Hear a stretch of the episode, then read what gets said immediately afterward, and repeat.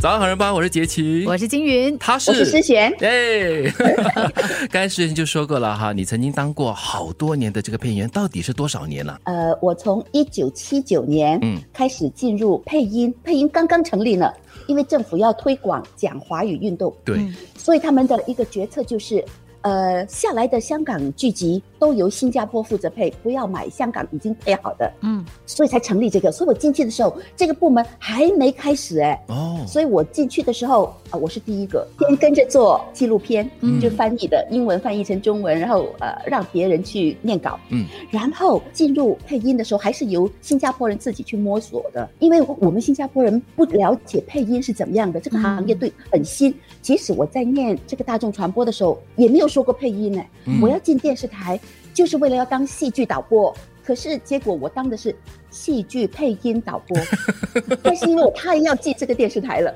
管他什么，反正是里头当导播就就是了，送我进去只要导播两个字就接受。对那个配音无所谓这样子。电视台里头就行了。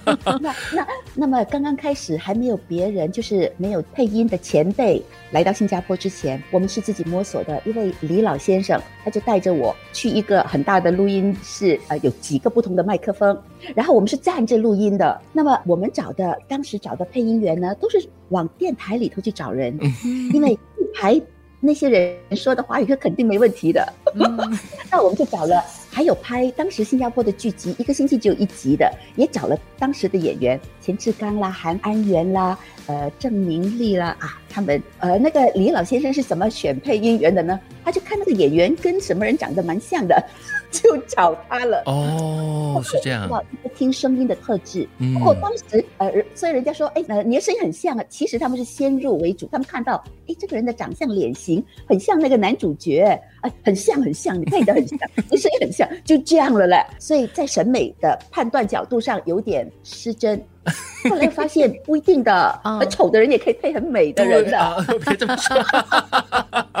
就是长得完全不一样，也可以很搭。对，那到底哈、配音跟这个呃广播剧不同的地方是在哪里呢？两者有没有共同的地方呢？共同地方就是用声音来表演所有的七情六欲，嗯就是呃配音跟广播。对，再有就是广播你可以自由发挥，嗯，可是配音不行，那个演员限制了我，所以我得在他有限的表情当中，他可能呃有我们当时做配音，我们是发现我们很多演员他的华语说的没有重点，嗯。那么记台词方面也记得太长的记不住，所以有的呃演员他会说哦，皇上这是什么什么进贡的呃一二三四五一二三四五六七这样，嗯，那我们就看哦他说的这是哪几个字，因为那个人家进贡的那个那头猪啊啊是用什么饲料喂养的，所以才那么珍贵，献给皇上。嗯可是演员哪里记得住？啊所以那就配音员就把他的一二三四变成了台词。啊，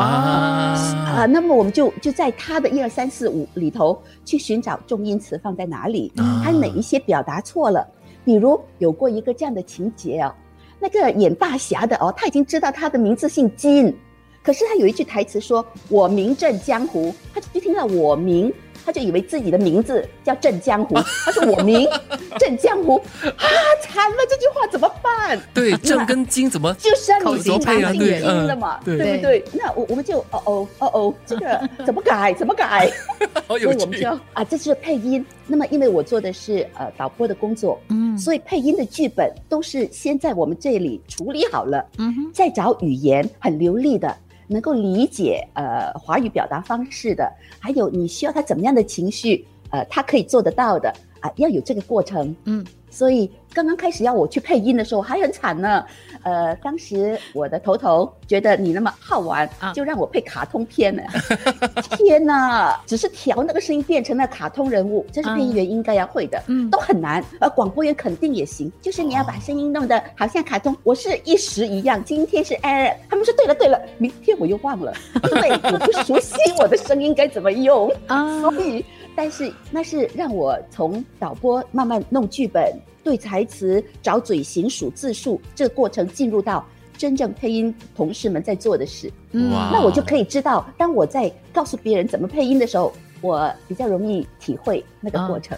好好玩哦！是，呃，那那就是配音跟广播不一样哦，所以广播哦，好多人有一个新的自己的节奏。啊，好对对是，的确是。